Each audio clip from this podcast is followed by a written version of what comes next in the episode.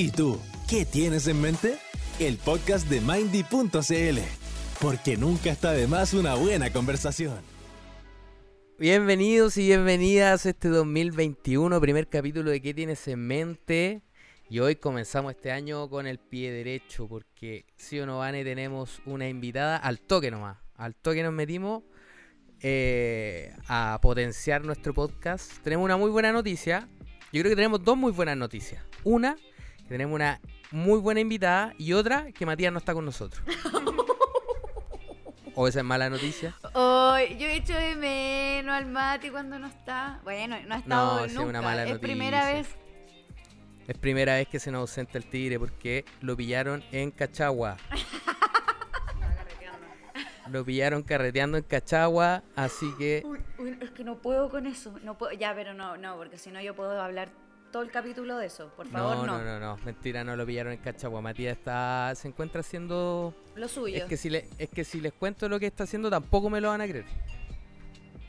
¿Por qué? No, depende de lo un- es que yo creo que todo lo que dije anteriormente es más creíble que lo que les voy a decir que está haciendo. Ya, por ejemplo. Está en un casting de pasapalabra, Mentira. ¿verdad? Júralo. Te lo juro. Dame tu palabra de niño explorador. Palabra ni explorador No, que ¿y por qué mi yo chico vi- está en un casting de, Yo de vi otra cosa. Me dijo otra cosa él a mí. Me mintió. Él me Ah, mintió. entonces no, no está cuenteando todo. Oye, no, pero de- la próxima semana lo vamos a acorralar y Bueno, le sí, ahí le preguntamos. Pero por ahora. hicimos la encerrona. Mm. Ya, ¿y cuál es la segunda noticia? Espera, me iba a No, adelantar, creo. No, pues la primera era que tenemos una invitada, este Ah. primer programa, que es nuestro primer programa del 2021, que esperamos que sea un año, bueno, ya partió medio medio, medio loquillo, pero esperemos que, que se mantenga, que tenga un, un- que no se vuelva más loco. Y eh, no, pues, la buena noticia es que tenemos una invitada y que vamos a conversar un tema súper interesante hoy día. eh, y lleno de contenido y lleno de, de- de cosas interesantes que vamos a poder conversar. Y yo poder preguntar muchas cosas porque tengo muchas preguntas al respecto y me gustaría saber muchísimo de esto. Así que Vane presenta a nuestra invitada.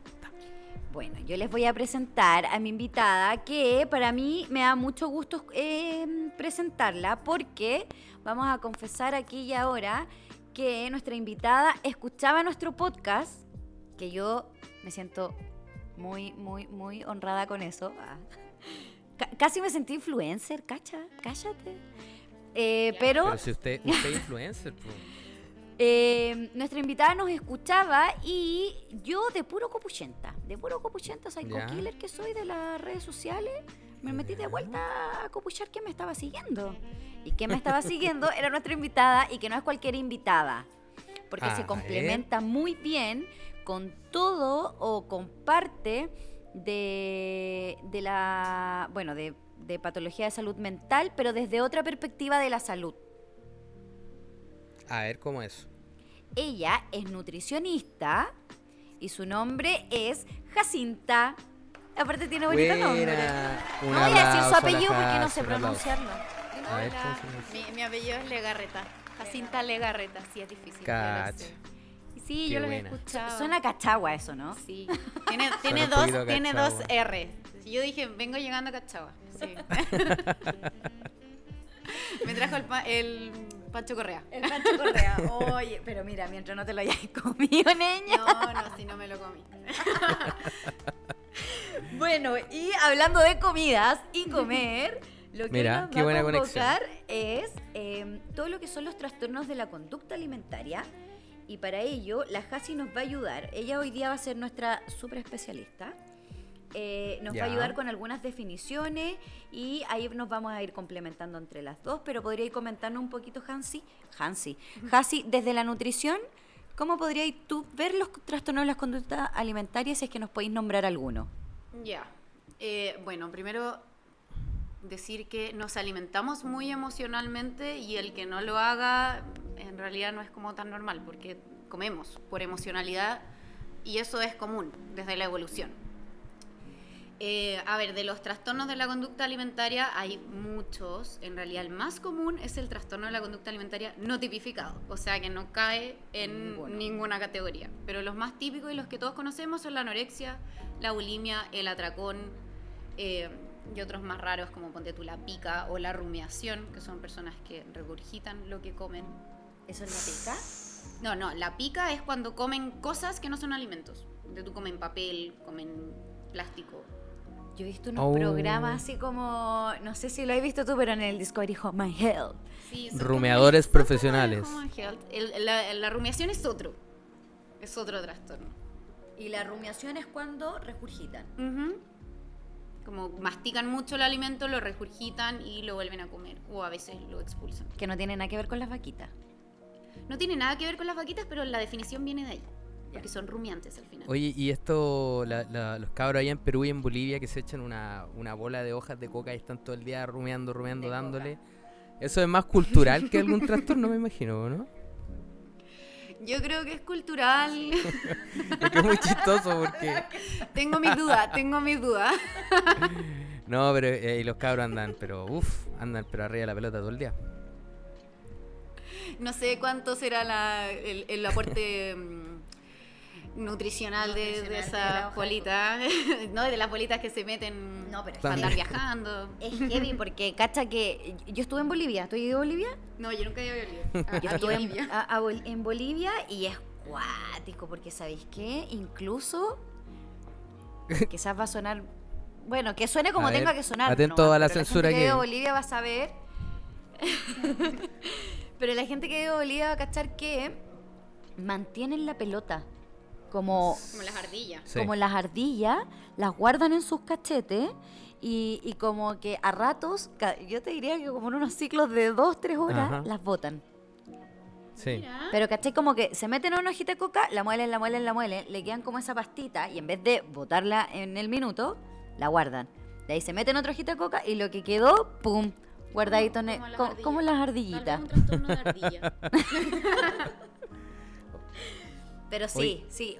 Y bueno, no sé cuánto con cuánto tendrás que consumir para que te haga efecto. Oye, yo no tenía idea que habían... Ya, ya nos fuimos, No Pablo. tenía idea que habían tantos trastornos de la conducta alimentaria. Me sorprende. No, y hay muchos más, Y, muchos. y me sorprende muchos, más eso que tú decís que hay Oye. muchos que no están tipificados. Claro, que Eso te iba a preguntar, como desde, desde la nutrición, ¿cuáles veis tú? Mira, lo que yo más veo ahora es un trastorno que sí está tipificado, que se llama ARFID, ya que es como un trastorno de evitación o restricción en niños menores que no quieren comer. Como son niños chicos que no quieren comer, pero no necesariamente está asociado a temas de peso. Chuta, ya. Y, y no, y no quieren comer por... Y ocurre como a los 6, 8 años, Sí. son chiquititos. Ya. Sí. Que, que antiguamente se les llamaría los mañosos. Claro, son, eh, son los anteriormente llamados mañosos, pero estos son como los más graves, porque no son los selectivos, que eso es antes del trastorno. ya. Antes del trastorno serían selectivos. Cuando esto ya es muy grave y comen como cinco alimentos, entramos al ARFID. Pero bueno, no sé si, si es tanto lo que nos convoca, pero creo- me quiero detener un poquito A en el ARFID, porque me, me pasa, pues uno que ve, atiende niños, como que no, es que este niño solo eh, quiere comer, no sé, ya lo clásico, como con fideo, arroz con carne, eh, fritas. nugget, vienesa, hamburguesa, y claro, uno puede decir... eh, uno lo primero que tiende a pensar, bueno, probablemente fue lo más fácil para com- de comer y la, la familia también como que un poco fue haciendo el hábito también de comer solo esto. Sí, sí, es verdad, va por ahí, como que se volvió cómodo y cuando ya tenemos un niño que tenemos que educar en alimentación, o sea, que sale a comer a la casa de los abuelos y todo eso, no conoce, no conoce otros alimentos y se siente incómodo.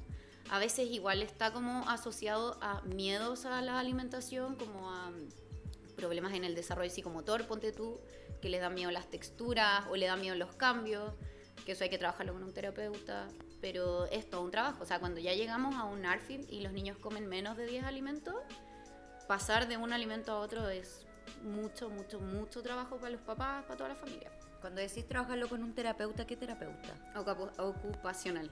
Oye, hija, Porque, por No, dale, ejemplo... dale. Ah, perdón. Que, por ejemplo, te quería preguntar, porque los... Bueno, las personas... En realidad, les niñas diagnosticados con trastorno espectro autista tienen, Sí, tienen ARFID. tienen ARFID, pero, pero en este caso, ¿se, ¿igual se considera patología? Es parte, o sea, al final, la verdad es que el diagnóstico como que está de más. Como si cumple comer menos de 10 alimentos y tener algún miedo o rechazo al alimentarse, yo los trato igual que como si estuviera tratando. Oye, eso que te quería preguntar. ¿cuál es como de, de ahí desde la nutrición, cómo tratáis a esos niños? ¿Qué les cambiáis, les dais cosas que les gusten, los incentiváis de algún... ¿Cómo, cómo se hace? Eh, o sea, hay que meterse, eh, hay que meterse en el refrigerador de la familia, eh, de toda la familia, de todos los que comen alrededor del niño. Y uno se agarra de lo que ya les gusta para hacer modificaciones. Ponte tú, si le gustan los nuggets comprados, empezar primero a hacer nuggets, aunque sean fritos, pero en la casa. Y después los hacemos al horno. Y después empezamos a panar otras cosas que no ha incluido. Y así lo hacemos como más, cada vez acercamos el sabor al niño. De hecho, Pero- decir como todo, todos yo creo que, o sea, no sé si todos ya, perdón, pero Todes, creo que puede todes. ser que la gran mayoría, todos no comen, ponte tú, brócoli o coliflor, pero le dais un fritito Oh, coliflor a mí, y se a mí cuéntame a mí, yo estoy en ese, yo estoy en ese decir. No, No. Eres un pero- niño selectivo. No, sí. Eres Yo un como- igual. Bueno, pero ponte tú, para el brócoli tengo una estrategia que se llama como presentación sistemática de los alimentos y yo, o sea, tengo, por lo general mis pautas para niños son todas muy diferentes, pero la hoja de la presentación va y el ejemplo es con brócoli. Cómo ofrecer el brócoli de ocho formas diferentes. Ah, Una le tiene que gustar. buena. Sí, buena. Mm. Oye, entonces, Mm. como todas estas ideas que de repente Podríais encontráis pasarla como... para acá, sí. Buena, te la mando, te la mando. Broma, ¿tampoco comí No, sí, brócoli? como, como- como ensaladita, me gusta la ensaladita con limoncito, como bien fresquito. Oye, no, pero yo creo que ahora Sí. hay tantas maneras. Eh, la, la coliflor ahora yo la rayo y en Sí, vez de... No, como... En vez del arroz, o Smoothie. como arroz de coliflor, Yes. pero coliflor Con el brócoli se puede hacer lo mismo. Y queda arroz verde. Mm. con el brócoli hago una mm, tortilla con brócoli y quinoa. Queda- También, pero ponte tú, si vamos de nuevo a los niños TEA, a ellos no les gustan mucho las tortillas. Mm. Entonces, Mm. a veces no funciona. Como esta comida apretada, que a mí tampoco me gustan mucho las comidas, las Apretada. tortillas, no me gustan mucho. Yo les digo comida compactada, pero no sé dónde saqué ese término, lo inventé. Pero Eh, Eso. Bueno, eso. No, nos fuimos en la ola con el... ¿Cómo se llama ese? El Ah, ARFID. no el sabéis- ni siquiera tenía idea que existía esa palabra, así que muchas gracias por esta iluminación temprana. Tenemos temprana, temprana, porque- la tercera No, edad. no, te- me refiero temprana porque llevamos 12 minutos de programa y ya estamos aprendiendo cosas nuevas. Increíble. ¿Cuánto, ¿Cuánto se puede aprender Oye, sin Matías? Ojo, que. claro, que con Matías es muy Sí, fácil irse por las ramas ya, pero. Un saludo, un Sí, saludo. y a- y por suerte la Jasi concentradita. Sí. Mati, Matea Sí, la Matea, Jasi. Matea, Matea. Muy bien. Oye, y si somos Mateos, nosotros tenemos una pauta acá. No, y- y Estábamos hablando de no irnos por la rama. Amo. ya. Entonces, Pregunta, ¿cuál era la pregunta? ¿cuál era la pregunta? Ah, Nosotros estábamos hablando de eh, tipos de y nos íbamos a enfocar en algunos que son que tienen más conexión con el mundo de la o que los vemos también de acá desde la- los vemos el versus los chiques los ven desde el mundo de la psicología y claro y ahí entramos como a la ansiedad y aquí y al parecer hay tipos de ansiedad hay sintomatologías de la ansiedad Sí. Yo antes, y perdón, per- perdón que. Perdón, jefecito, por, por salirme de la pauta. Pero. La Jasi como. Nutri, quiero que ella, a ver si nos puede dar como un poquito el enfoque o decirnos cómo creéis tú, siendo no psicóloga, eh, se relaciona la alimentación con la emoción. O sea, O sea, lo partiste diciendo, pero si podéis como profundizarlo un poquito. O sea, todos comemos para sentir una especie de placer. La saciedad se puede entender como un estado de plenitud, como un estado de placer. Entonces, incluso también hay alimentos que son los más ricos en triptófanos que se asocian a emociones positivas al mismo tiempo. Entonces, eh, están relacionados desde también lo neurológico. Eh, pero no sé, o sea, en el fondo no sé a qué más quieres que llegue. Para mí ah, es todo, o sea, yo siempre como por una emoción y eso no quiere decir que tenga un comer emocional constantemente. Yo puedo reconocer el hambre y la saciedad y sentirme plena después de comer y sentirme contenta al respecto. Y me puedo enojar cuando no estoy comiendo, que me pasa. Oye, a mí igual. Eh, eh, Sí. es heavy, es que- ¿Te pasa a ti, Eh, Felipe? Cuando tengo hambre, sí, me pasa, me pasa. O cuando, por ejemplo, te chantan una reunión a la hora del almuerzo y tenéis que... Oye, no, es que yo me enojo. Es que yo, es que yo no asisto. Es que- pero yo no es que asisto, jefecito. Yo le digo que si usted me cita a No, esa hora, bien, yo Lo no que pasa es que asisto. por múltiples niveles, no solo por el hecho de que te da hambre, sino que porque no están respetando tu horario y todo ese tema. Pero además te ponís de mala, de mala gana porque tenía hambre, pues, ¿cachai? Oye, y por ahí como poder, porque yo siempre digo, eh, ponte tú, mi pololo puede tomarse en la mañana un café, cacha que de- antes yo ahora le hice el hábito de que tome desayuno. Antes no tomaba desayuno. Antes, su desayuno, ¿sabes cuál era? Un vaso de medio litro de agua y una taza de café. Y ahí está el almuerzo. Era como desayuno de caña igual. De- Ya, pero, o sea, sí, mi, mi compadre bueno para empinar el codo, pero tampoco es como que viva con caña todos los días. ¿Sabes qué pasa? Que eh, igual es un mito eso que el desayuno es la comida más importante del día. Como... Me rompes el corazón. vamos, vamos. O sea, y el empeño que le pongo. Mi, a mí mi comida favorita es el desayuno, pero hay personas que despier- despiertan con asco. Y en realidad Yo no obligarlos puedo- a no puedo comer comer en la no mañana. No puedo, sería no puedo. peor. Como hay que tener una buena relación también con los alimentos, que es Sí. súper importante. Entonces, si yo te obligo a comer y tú tenés asco, después no vaya a querer seguir comiendo. Sí, pero es que pasa algo muy raro porque, por ejemplo, yo en la Eh, noche me acuesto con hambre y digo, ya, filo, sí. Me aguanto, si en la mañana se me pasa o en la mañana como algo. Y despierto en la mañana y no tengo absolutamente cero hambre y cualquier cosa que vuelo me da asco. Es súper raro. Ya, pero ¿qué hora es tu mañana? Porque ponte tú, a mí eso me pasaba cuando chica. Cuando iba al colegio. Sí. A mí también me pasaba cuando iba al Era colegio. un clásico. Y mi mamá me acuerdo que me retaba tanto. Mamá. Mi, mi mamá que escucha este Sí, también, pues no, en el colegio yo no. Cero desayuno, no podía. ¿Puedo comentar algo?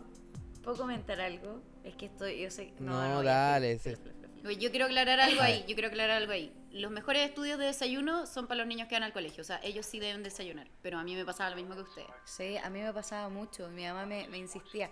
No, lo que iba a contar es que hoy día un paciente me, ¿De qué? me dijo que escuchaba el podcast y me dijo, nada, mándale saludos a tu mamá. Yo también le quiero mandar saludos a tu mamá.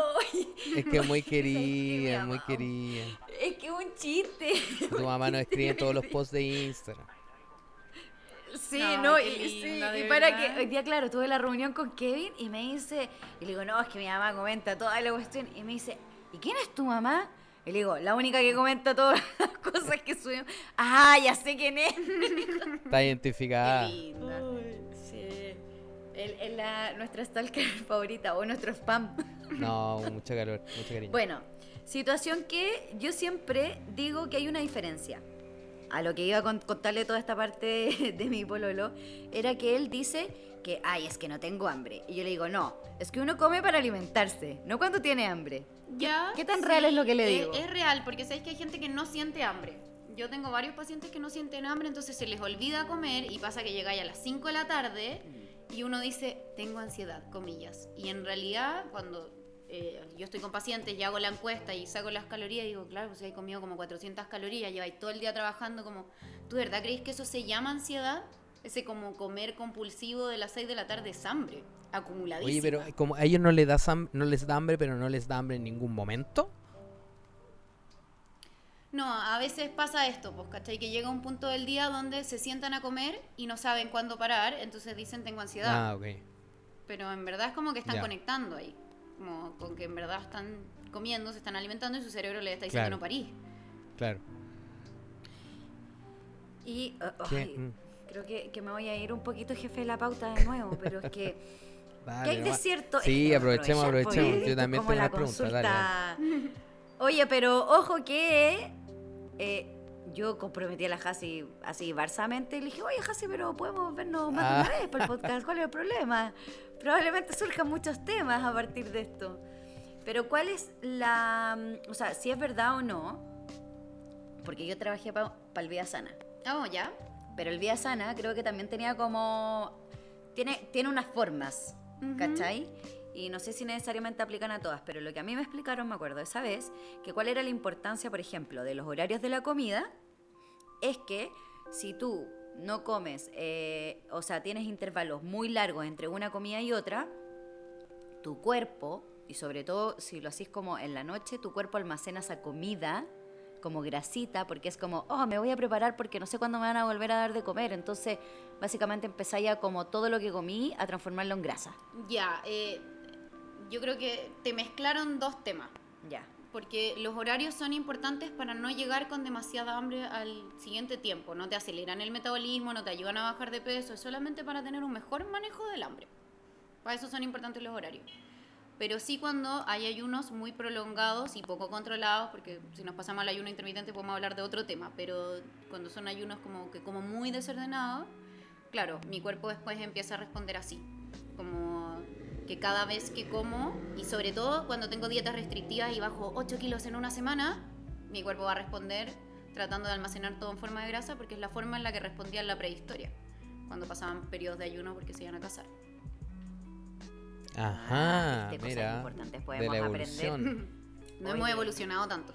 Y más, más encima que el Mati es el más fit de todos nosotros. Creo que este capítulo Te hubiese encantado. De verdad, el Mati es cuático, como Bueno, que- pero voy a volver, volver en algún minuto. ¿Viste? ¿Cachaste Bueno. ahí o no?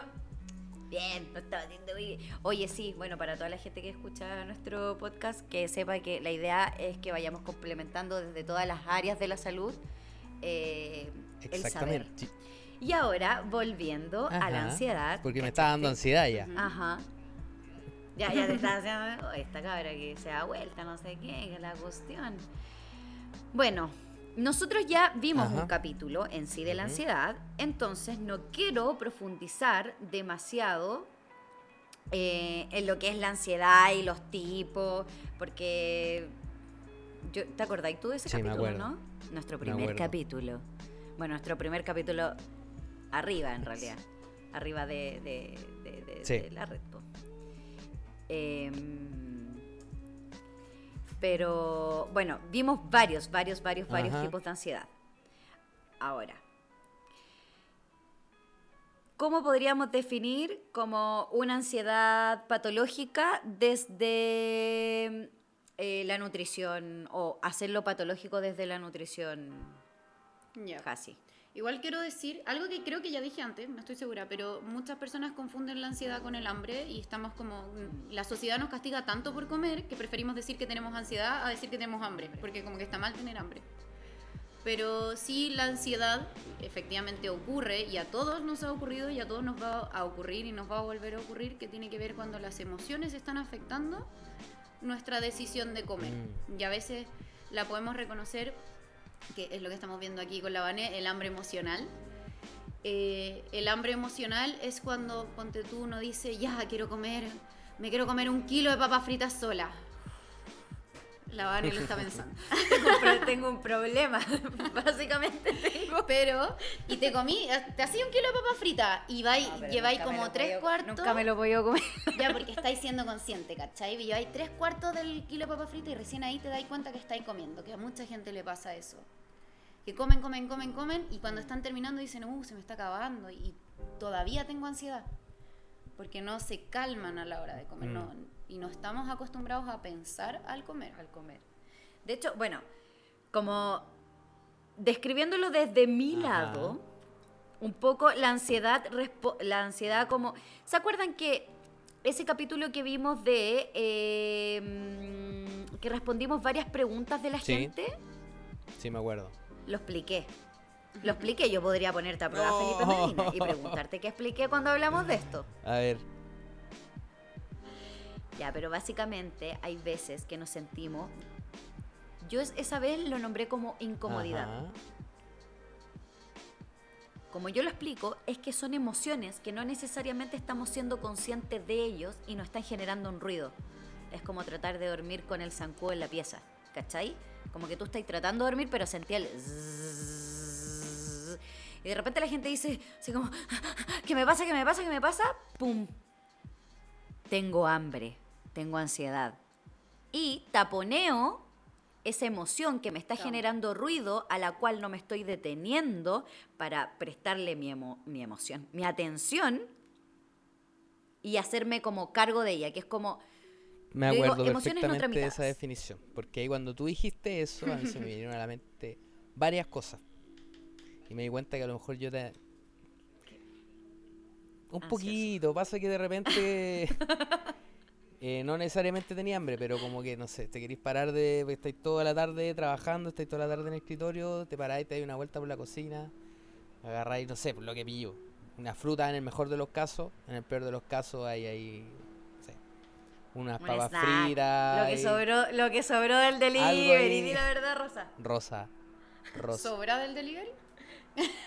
Pucha.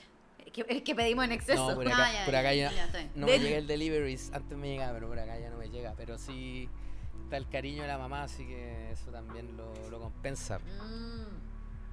O sea, mejor. Mejor y peor. Mejor, Sí, siempre mejor digo peor. yo. Oye, pero esto es como natural, me pregunto yo, y, y aquí hago como representando a la bandita de la gente que no... de la casa. eh, es como normal pararse y ir a la... y abrir, es que a veces como es un insight, como que abría el refri y lo cerráis. Después volví a los cinco minutos a abrir el refri y lo volví a cerrar. O buscar cosas... ¿Por qué pasa eso? Si al final no tenía hambre.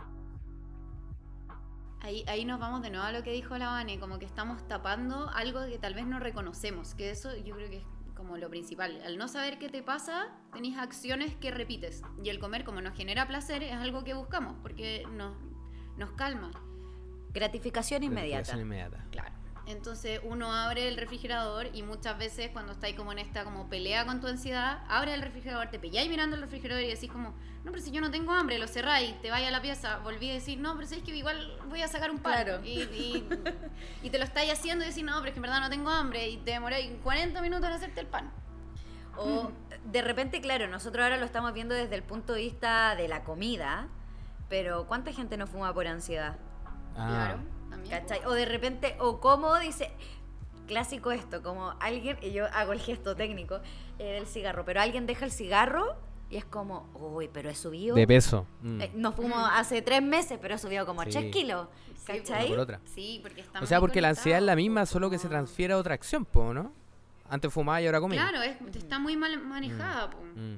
Pero pues, yo he visto gente que, no sé, o sea, se baja del auto o baja de la oficina y si está parado, saca la caja de cigarros y se pone a fumar. O sea, no puede estar sin un cigarro en la mano y para mí eso ya es como, igual me parece medio extraño, me llama la atención.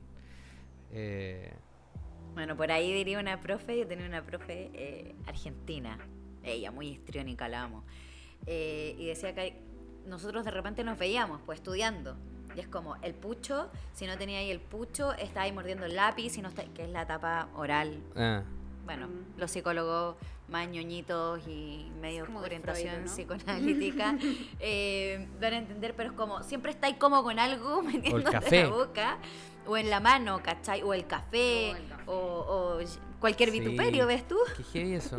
Y ahora, no sé si es- no sé si será parte claro. lo mismo, no lo sé, pero la botella con agua. O sea, Ahora, igual ese no es un mal hábito para nada, como...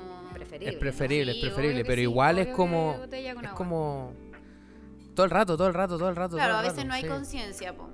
A veces no hay conciencia, pero ponte, yo ocupo esa estrategia de la botella con agua eh, con mis pacientes que no toman agua, les digo, "Tss, ten siempre una botella al, al lado, porque vaya a tomar sin darte cuenta. Y así revierto el que no tomen Está agua. bueno eso. Voy a aplicarlo. Oye, tengo Pero una con una Pilsen. Ahí.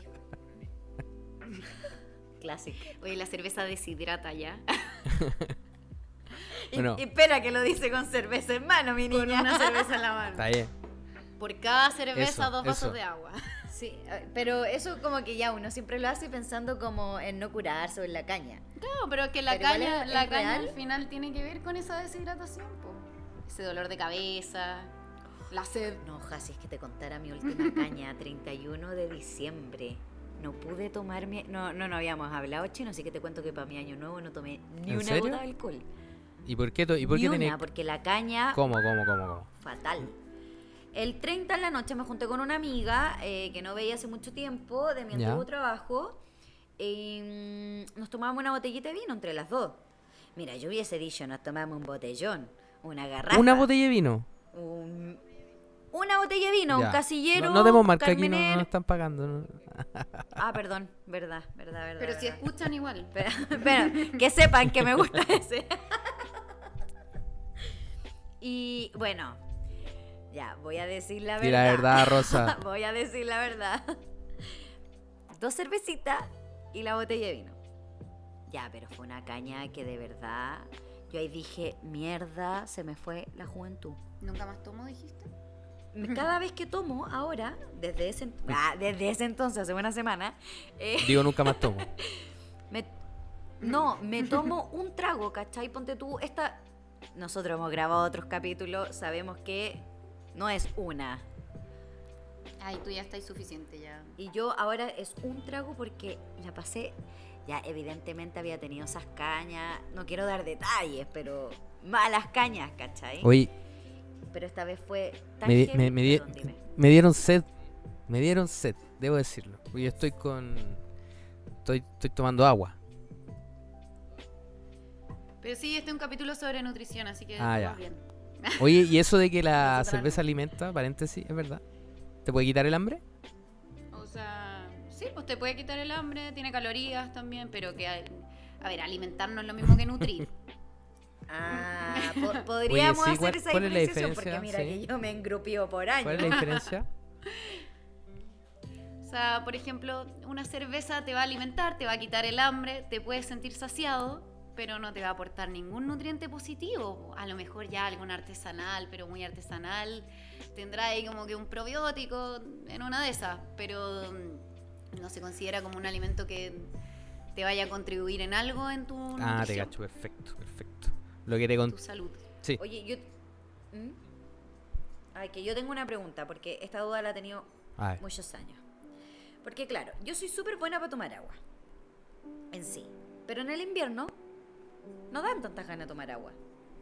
Entonces mi pregunta es, si yo reemplazo el agua eh, cruda, helada, no sé qué, que tomo, eh, por un tecito, ¿me hidrata lo mismo?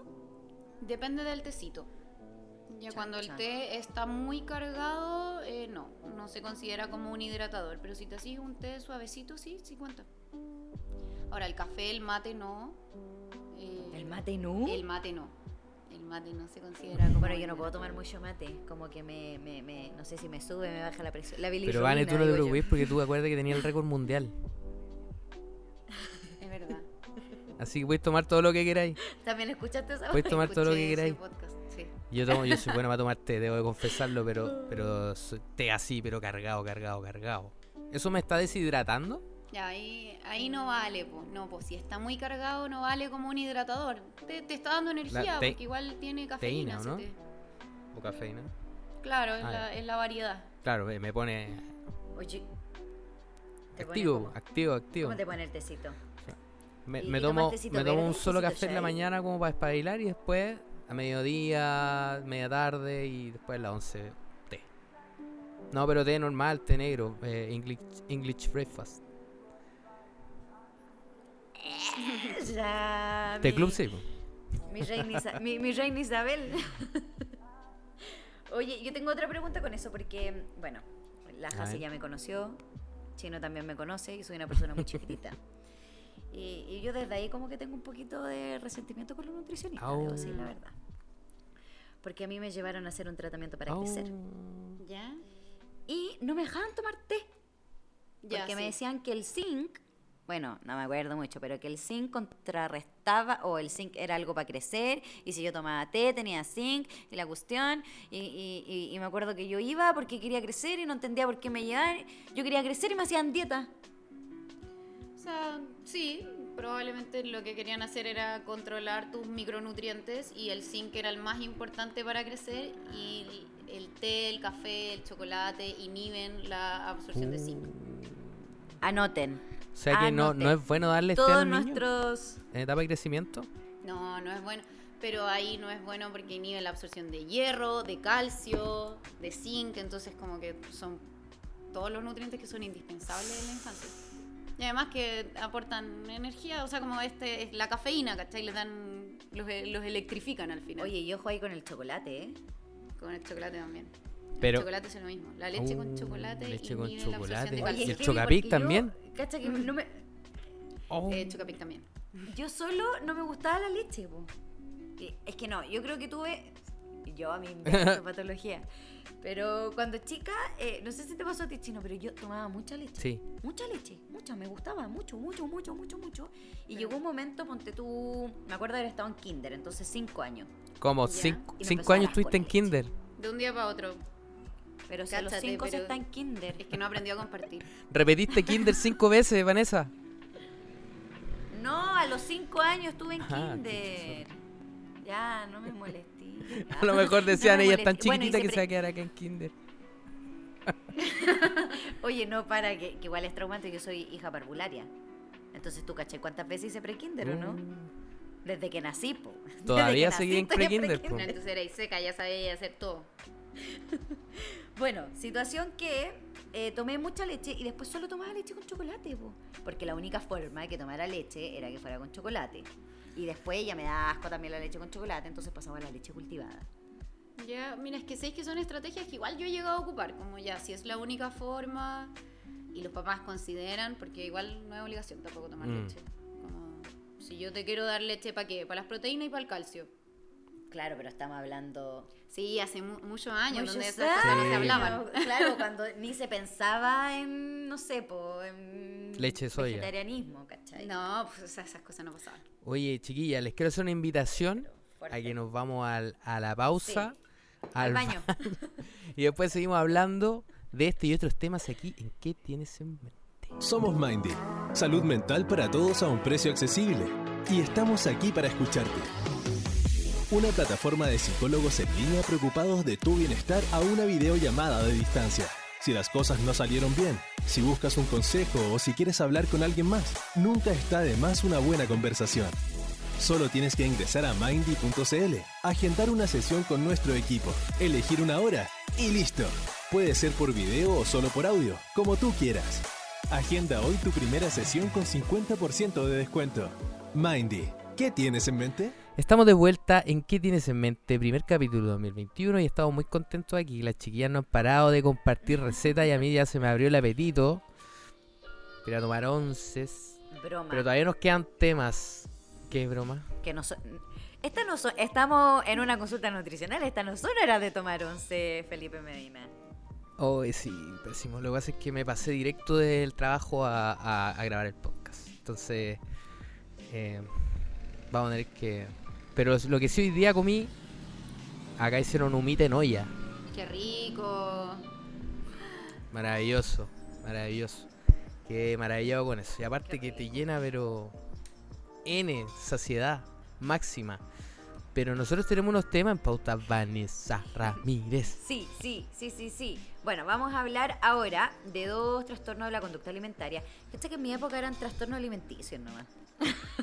Sí, igual como... Actualización del DSM a mí ya me Sí, tiene... cuando- yo estudié no existía el DSM-5. Yo imagino... ¡Ay, qué ¿Tú estabas en el vieja! DSM-3? En el DSM-4. Ya, sí, pues yo igual, pues yo estaba Ah, en ya. el DSM-4, sí. Ya no ¿Qué es eso? El manual de diagnóstico psiquiátrico. Yo Ah. siempre le digo el checklist de la etiqueta. Porque Ya. es básicamente, eh, no sé, anedonia por más de seis meses, psicología, eh, ya no es un epi- episodio depresivo moderado. ¿Cachai? Como... Sí.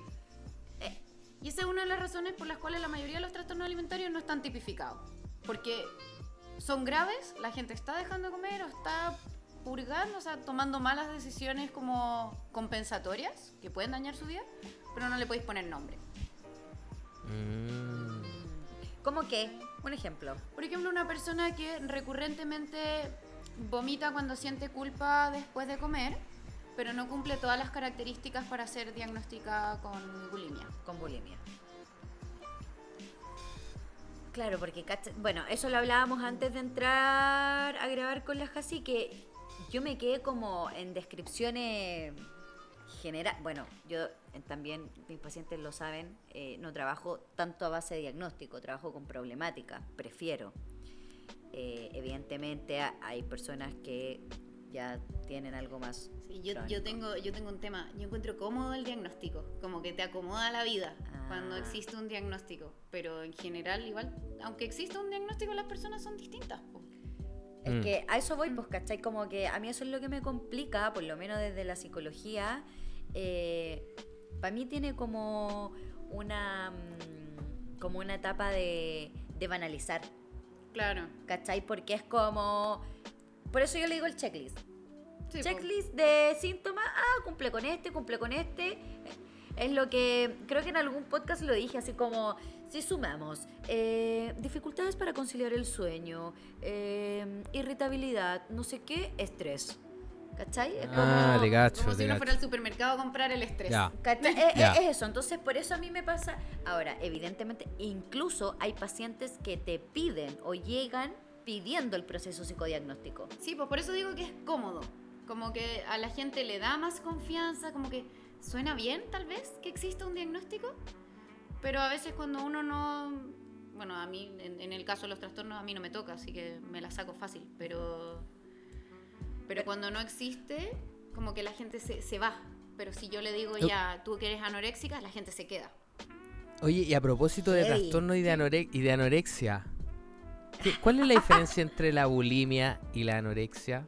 Ya, mira. Porque yo, o sea, te digo al tiro, películas, lectura, libros, pero que me gustaría saber y, y yo creo que mucha gente tiene esta duda porque como que a mí me dicen eso y yo veo una persona vomitando en el baño, básicamente. Porque caemos una persona muy igual flaca. cuando se ve a una persona delgada le dicen, hoy que está anoréxica, como si fuera, no sé, un calificativo. Eh, pues, ¿cachai? Qué malo el diagnóstico. Ah, otra convención de así.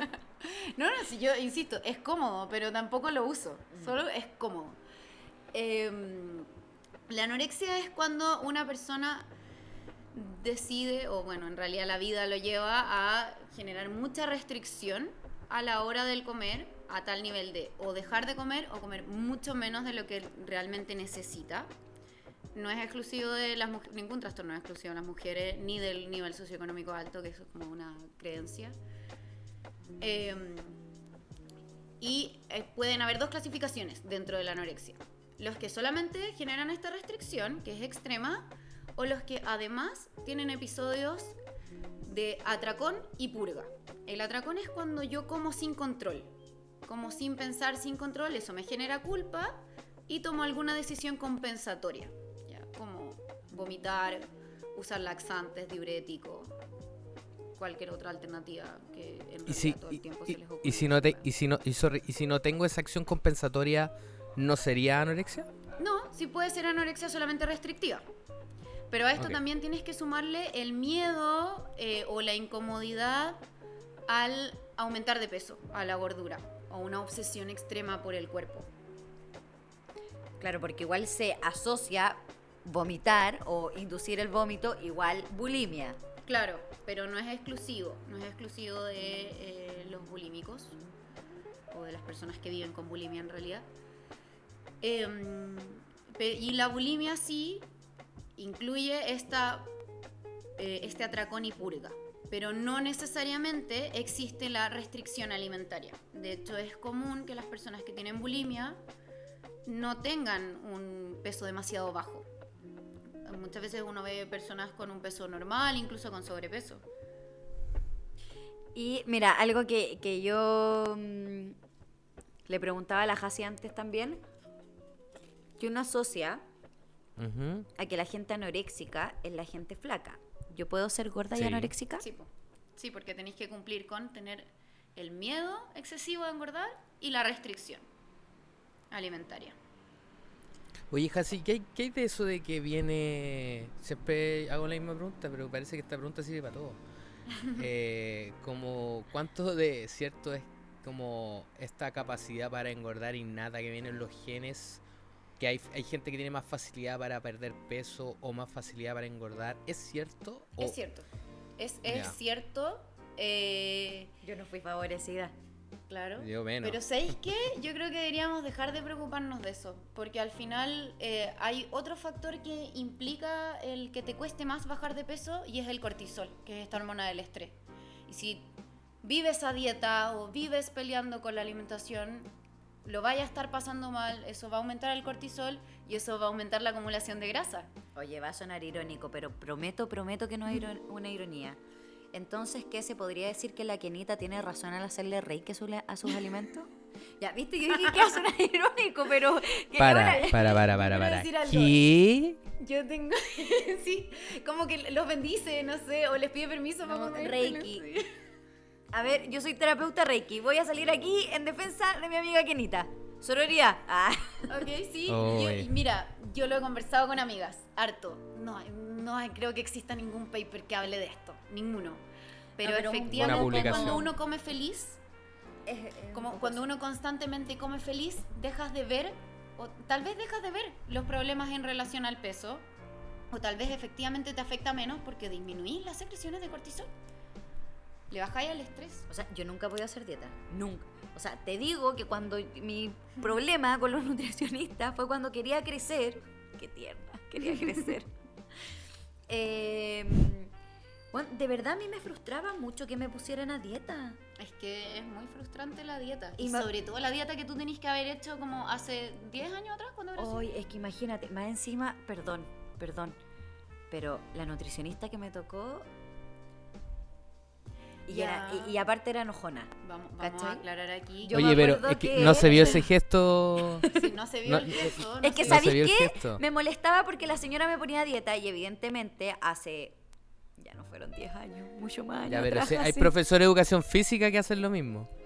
Es verdad, pero yo, yo quiero aquí defender a, a las colegas. Yo sé que hay muchas que no son tan buenas en lo que hacen y que nos han manchado mucho la imagen. Eh, pero uno tiene los conocimientos en el cerebro, no en la grasa No abdominal. es la grasa. Así que igual. Es da que sabéis que más encima me, me trataba mal porque a mí me decían, no, es que tenéis que comer esto. Y aparte, yo me sentía como la niñita especial en el colegio, Esa es ¿cachai? como la lata que te reten. Y, que- y- y me retaba, po, y me decía, bueno, es que tú no querías crecer y la cuestión. Y yo me ponía a llorar, yo me acuerdo, me ponía a llorar y me decía, yo creo que tú tienes que ir al psicólogo. Oh, yo enojá. enojá salí a esa Ay, consulta. Y de ahí decidiste ser psicóloga. Claro. No, yo les, voy- les cuento algo. Yo cuando chica me llevaron al psicólogo. Y una vez el psicólogo me dijo, Vanessa, ¿y qué esperas tú? Yo de haber tenido, no sé, pendeja pesada, weón, también.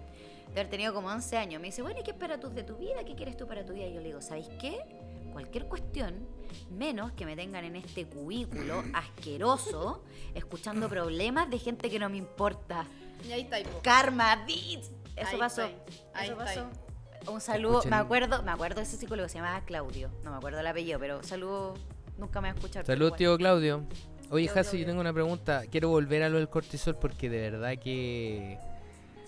eh, yo creo que la, la gran mayoría de las personas, o muchas personas, viven el estrés todo el día, todos los días, porque tienen muchas preocupaciones. Esta vida cada día es más rápida y no para. Y van pasando muchas cosas. Y si el factor de estrés no lo detona tu trabajo, tal vez tengas problemas familiares o tal vez el entorno, la sociedad te provoque cierto tipo de estrés. Entonces, ¿qué relación hay o qué crees que pasa con que Chile tenga uno de los niveles de obesidad infantil y creo que ya ni siquiera solo infantil, más grandes de Latinoamérica y del mundo?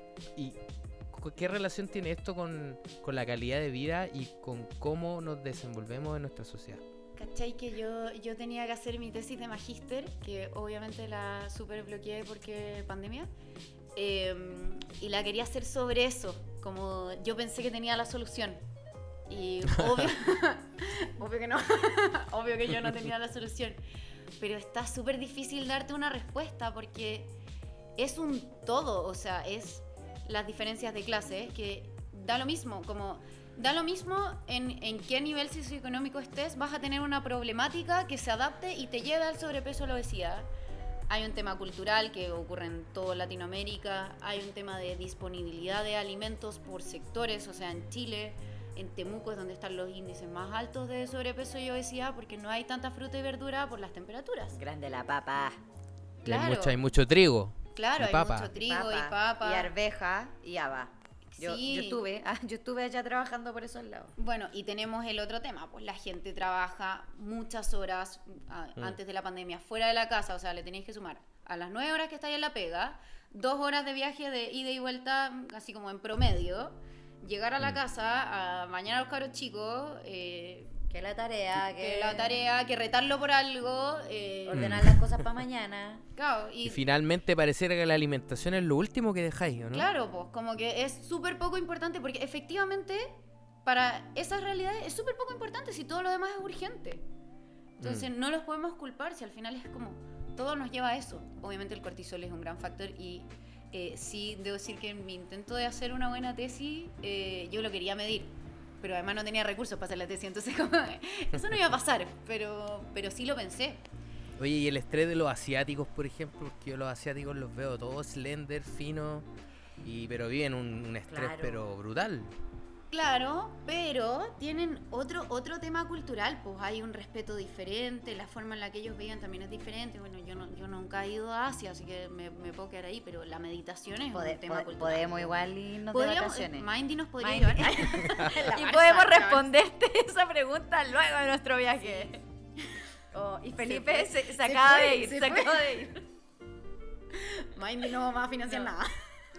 No, Mindy, tuvi- Mindy dice, Tuvimos "Ma- nuestra vamos- respuesta. Va- vamos a conversar, vamos a hacer un podcast la, de ustedes abrimos la, desde, sucur- la sucursal desde allá. ¿Qué, qué te parece? ustedes desde Kuala Lumpur y nosotros acá vamos a abrir una sucursal allá. qué increíble sería. Pero sí, yo creo que tiene.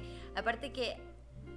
Bueno, yo ahí coincido un poco con la Hasi, que, que tiene que ver también con una realidad, el contexto, ¿cachai? Eh, Asia tiene, evidentemente, claro, niveles de estrés, niveles de pobreza y, y todo lo que uno podría decir que diferencia hay con, con, con el occidente, ¿cachai? Pero yo, yo he visto, por ejemplo, documentales y cosas que ellos, a, a pesar de todo el estrés que tienen, tienen un respeto increíble por la comida y, y tienen esto, los japoneses tienen como estas cositas Bueno, y que ese, están ese como es divididas, comen mucha alga, mucho pescado. En otros lados paran para comer. Y aquí, o sea, todos, incluso yo, eh, estoy trabajando con el. Tengo el computador a un lado y mi almuerzo al otro. po. Y de repente me siento súper hipócrita porque ha- hago eso para mandar la pauta mientras estoy esperando que se conecte el paciente. Heavy. Heavy, heavy, Y heavy. lo primero que le digo, no, te tienes que dar tu tiempo para comer y uno no se lo da, po. Yo siempre lo hago. Esta, la última hora, ¿cachai? Que la última hora es la que más me cuesta, pero el desayuno ya te conté que Ujú. el desayuno, el almuerzo lo mismo. Y, ¿cachai? Voy a volver a lo de Asia y a lo de la quenita. Ya. Porque la gente Ya. se, rin- se ríe de la quenita. Me encanta, me, me encanta, me encanta eso de la quenita. La resignificación no de la quenita. Está bien. Sí, por favor. Pues da lo mismo todo lo otro que hizo. ¿Ya? Lo vamos a omitir. Oye, la quenita Pero dijo la que hizo. nos van a venir a visitar los aliens. Es una parte, Ah, es una parte a la que ¿serio? no llegué de- del estudio, Es- pero... Es que ella, sí, bueno. Pero el asunto es que también es como cargáis, ponte tú, no sé. Yo un tiempo que estuve viviendo con más roomies, como con varios, y, y se reían, o, en broma, pero en esta broma buena onda, pero igual broma, como que te la tiran. Como que yo siempre tenía que ser todo muy bonito, todo muy elaborado. Y creo que para mí también es como la comida, necesito que me guste. Si me, si me estoy dando el tiempo de... no me voy a preparar así como una cuestión para salir del paso. Eh, claro. Y- y sí, y- ah, yo tampoco lo hago. ¿Cachai? Pero... Y, y eso un poco implica el Reiki, que es como tirar esta buena energía a tu comida, que la va como... mm, Mira, sigo otra señora que se llama la, la cocina de Sole, algo así. Yo le digo la tía Sole. La voy a buscar, la voy a Por buscar, favor, sí. pero ella hace su receta y ponte tú si está amasando y dice, bueno, y ahora es un buen momento para entregarle toda nuestra energía amorosa a nuestros alimentos. Un poco en eso consiste el Reiki, ¿cachai? Sí. Yo creo que el, el cariño, el cariño con que uno prepara la, co- la alimentación le da un sabor distinto, yo creo. Cuando tú vayas a las cocinerías a comer comida casera, comillas, de tú en la oficina, qué sé yo, nunca haces lo mismo que Imposible. prepararte un plato en la casa con cariño, con amor, hacerlo con Saben respeto. distinto. Sí. Sí, Entonces creo que de repente en diferente. Asia puede que hay una cultura más desde ahí, ¿cachai?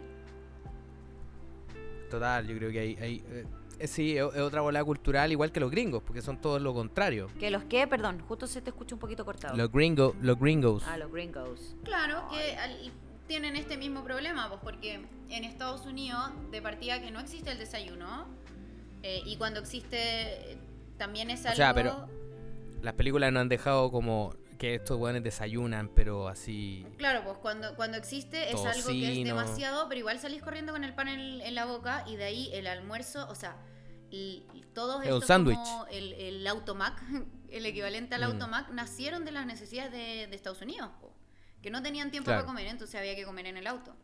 Por ahí hay un Mm. buen capítulo de un libro que se llama ah, ya lo- Las venas abiertas Latinoamérica de Eduardo Galdiano. Habla de estos fenómenos. ¿Te gustaría, Felipe Medina? Muy fa sí, lo he escuchado, he escuchado de ese Sí, libro. es bien famosillo. Eh, pero sí, creo que responde a toda esa contingencia y, y que de, evidentemente desde ahí yo creo que también vamos generando...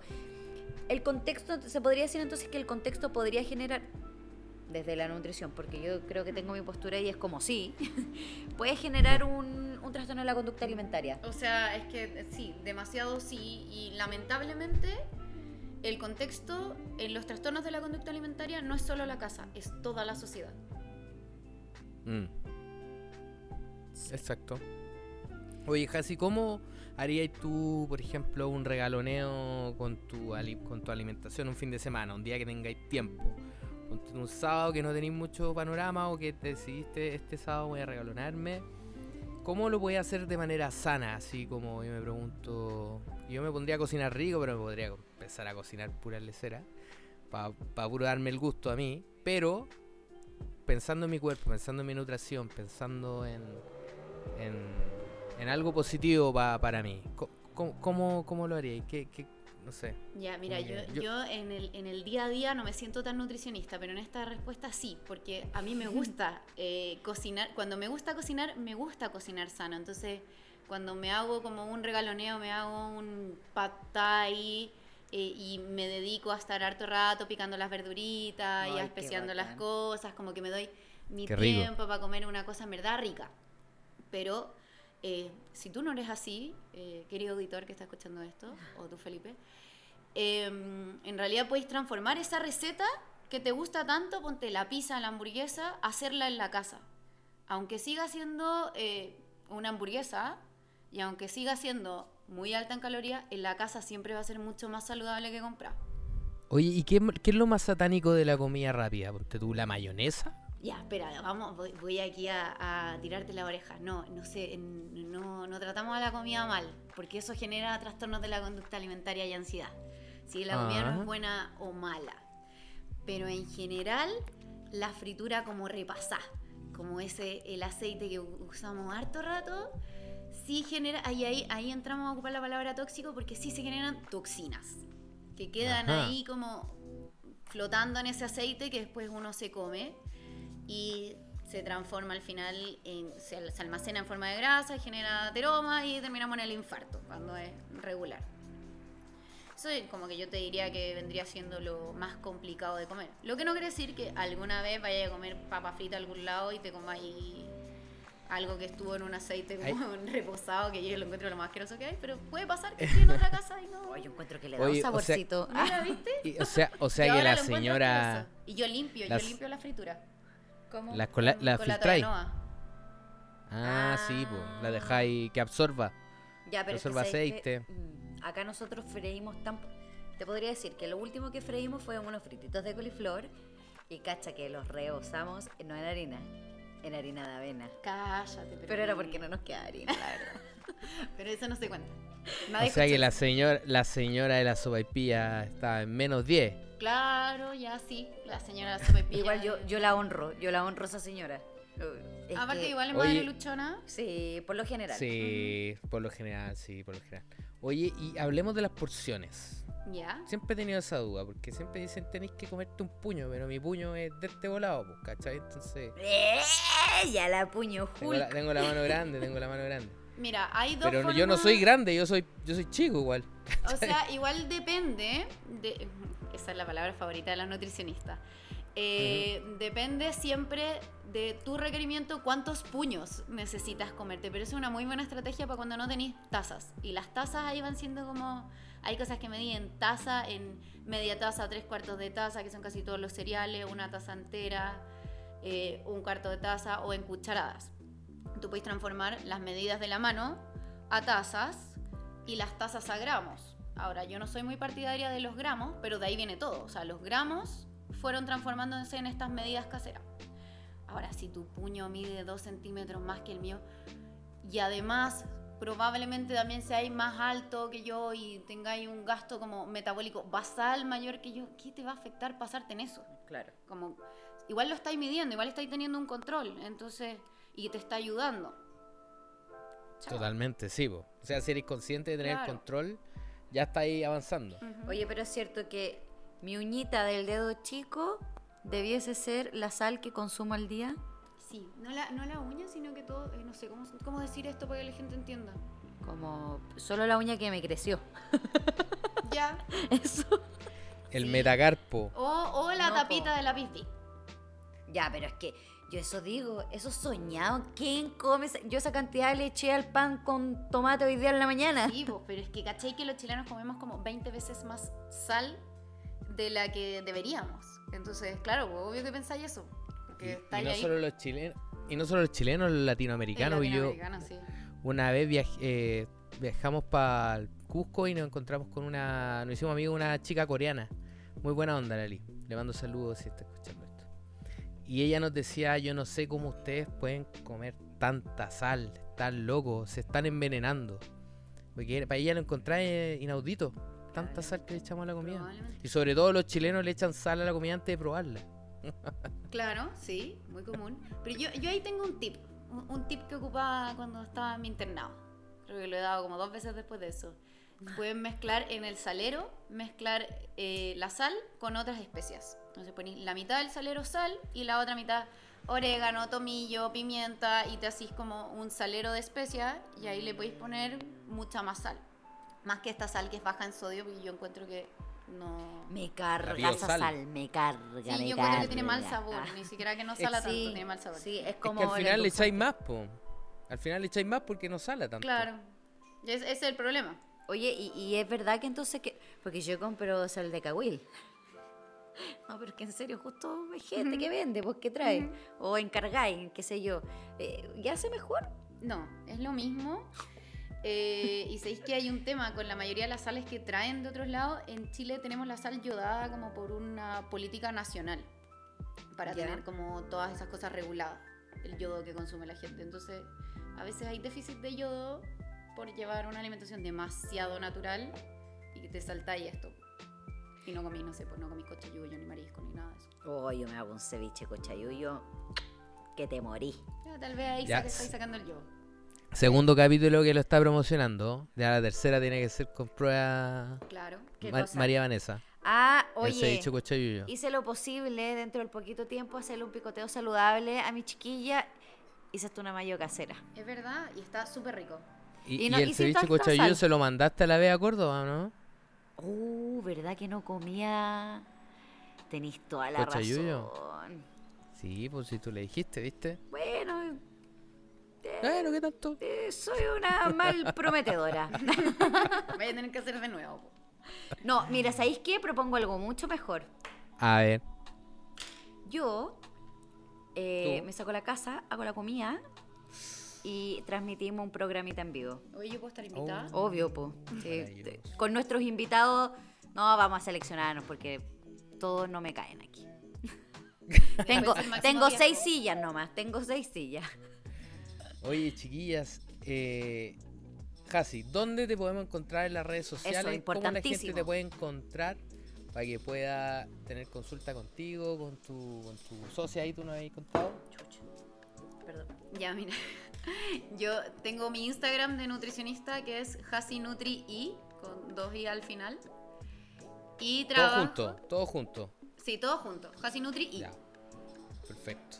Y trabajo en un centro del cual soy dueña con mi socia, que es la vegana de la vida. Ah, oh. estoy haciendo ahí... a- a- Ah, bueno. Se llama healthplace.cl en Instagram, como lugardesalud.cl. Y en y esa como página web también. También tenemos Healthplace. página web. www.healthplace.cl ¿no? Ajá, sí. Así que ya lo saben toda nuestra Nutri. audiencia. Yo la voy a etiquetar ahora. y- y- sí, vamos a, vamos a seguir a Hasi. Oye, estamos llegando, al- lamentablemente, estamos llegando al final de nuestro capítulo, pero que ha sido un capítulo que me ha dado bastante hambre. Eh, pero ¿Tú cachai que ser estuvo- nutricionista es esto? Pues yo hablo todo el día de comida. De comida. Todo el día. ¿Cómo lo hacen? ¿Cómo lo hace? Llegué a un punto que ya no me da tanta hambre, pero yo me acuerdo en la U los primeros dos años, estaba pero fatigada en clase. Ay, yo, es que yo como harto. Bueno, no sé si tanto. No, yo creo que no tanto. No, es igual como, si de que Pero come, poquito, pero, come. pero, pero poquito, pero mucho, pero poquito. Pero ponte tú ya, yo, tú me viste que la Jasi llegó y yo estaba así, pero ya... Está ahí así. no puedo decir llena. muerta porque estaba cagada de hambre. Y comí, po. Igual no comimos tanto. No, nos hemos. Estamos No, dignos. nos regulamos. Sí. Por supuesto le tuve papa frita porque una... Ah, Pero, pero, pero ¿cómo no? ¿Cómo no? ¿Cómo qué no voy a hacer así? terrible que soy. Oye, Vane, le damos las gracias a la Hasi. Sí, Increíble que haya venido. Dejamos, yo quiero dejar como abierto, eh, bueno, nuestro Instagram eh, o el Instagram de la Hasi con temas y cosas que quieran hablar con la Hasi porque de verdad que la Hasi va a volver a venir, ¿ya? Sí, obvio, me pueden escribir. a mí. Maravilloso. Entonces sí, para que hablemos Ah, como... eso. Hagamos un post, un post sobre esto y para que la gente ahí comience a, a completar las dudas y después agarramos ese post y lo, lo comentamos en el programa. Sí, así ¿Parece? que eso. Muchísimas gracias, Hasi. Muchísimas gracias, Felipe. Cariños Muchísimas a gracias, Matías. Esperemos que, te lo juro que si está yendo a pasapalabra, eh, así. Ojalá más le vale, más le vale porque ausentarse el programa. Ah, ya, no seamos así. Si somos No, flexibles. Somos flexibles. Eh, nada, que sea pasapalabra es mi ídolo. Yo soy ñoña. Sí, Veo pasapalabra. sí. Así que eso, muchísimas gracias a todos.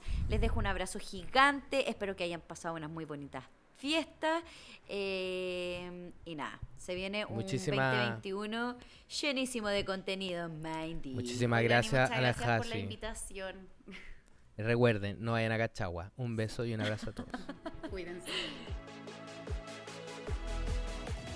¿Y tú, qué tienes en mente? El podcast de Mindy.cl. Porque nunca está de más una buena conversación.